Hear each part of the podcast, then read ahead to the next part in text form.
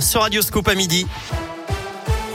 Et on retrouve Gaëtan Barallon. Bonjour Gaëtan. Bonjour Eric, bonjour à tous. On débute avec vos conditions de circulation et des ralentissements autour de saint En ce moment, c'est à cause de travaux sur la 72 et la RN 88. Vous ralentissez notamment dans le secteur de Méon, puis de Terre-Noire en direction de Lyon. Des travaux également près du carrefour de Ratarieux à la Fouillou. Ça bloque également à la sortie de la Talaudière en direction de l'Etra. Puis en Haute-Loire, ralentissement sur la RN 88 dans le secteur de Monistrol en direction de saint Sur les routes justement, je vous rappelle ce drame. Une en Haute-Loire, une femme de 48 ans est décédée hier soir après une collision avec un autre véhicule à Saint-Pal de Chalençon, la frontière avec la Loire. D'après le progrès, l'autre conducteur âgé de 18 ans aurait d'abord quitté les lieux avec sa passagère avant de se raviser. Une enquête est ouverte.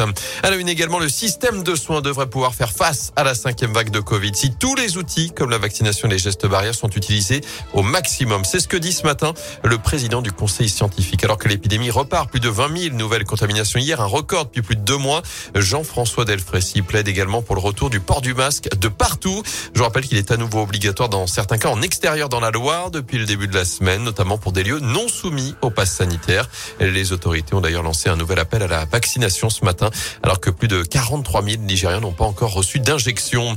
Remplacer le 15, le 17, le 18, près de deux tiers d'entre vous sont favorables à un numéro d'appel d'urgence unique. C'est la tendance de notre question du jour sur radioscoop.com, alors que le Parlement a adopté hier cette proposition de loi défendue notamment par la Fédération nationale des pompiers pour ne pas jouer simplement les ambulanciers de pouvoir mieux se concentrer sur les missions spécifiques de soldats du feu. À l'inverse, les médecins urgentistes sont contre, ils y voient une perte de chance pour les patients.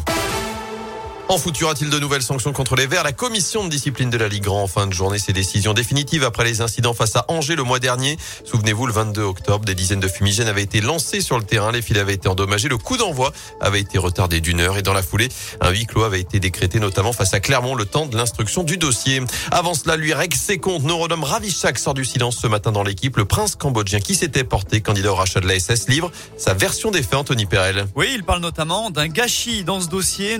Ravichak qui avait officiellement déclaré son intérêt il y a deux mois pour acheter le club. Ce matin, il assure avoir formulé deux offres. L'une en juin de 30 millions d'euros qui avait été refusée.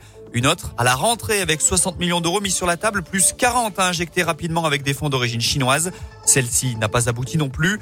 Les dirigeants de la SS ont alors pointé du doigt une lettre de garantie bancaire jugée fausse.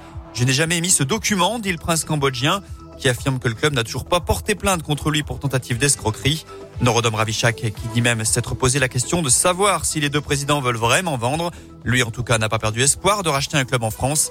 Il en a les moyens selon lui, mais ce ne sera pas en tout cas l'AS Saint-Etienne. Et pendant ce temps-là, le processus de vente se poursuit. Le cabinet d'audit KPMG jusqu'à mardi prochain pour rendre ses conclusions sur les différentes offres proposées. Enfin, c'est toujours un événement dans la région, l'arrivée du Beaujolais nouveau. La mise en place c'est ce soir à Beaujeu, la capitale historique du Beaujolais, à 23h.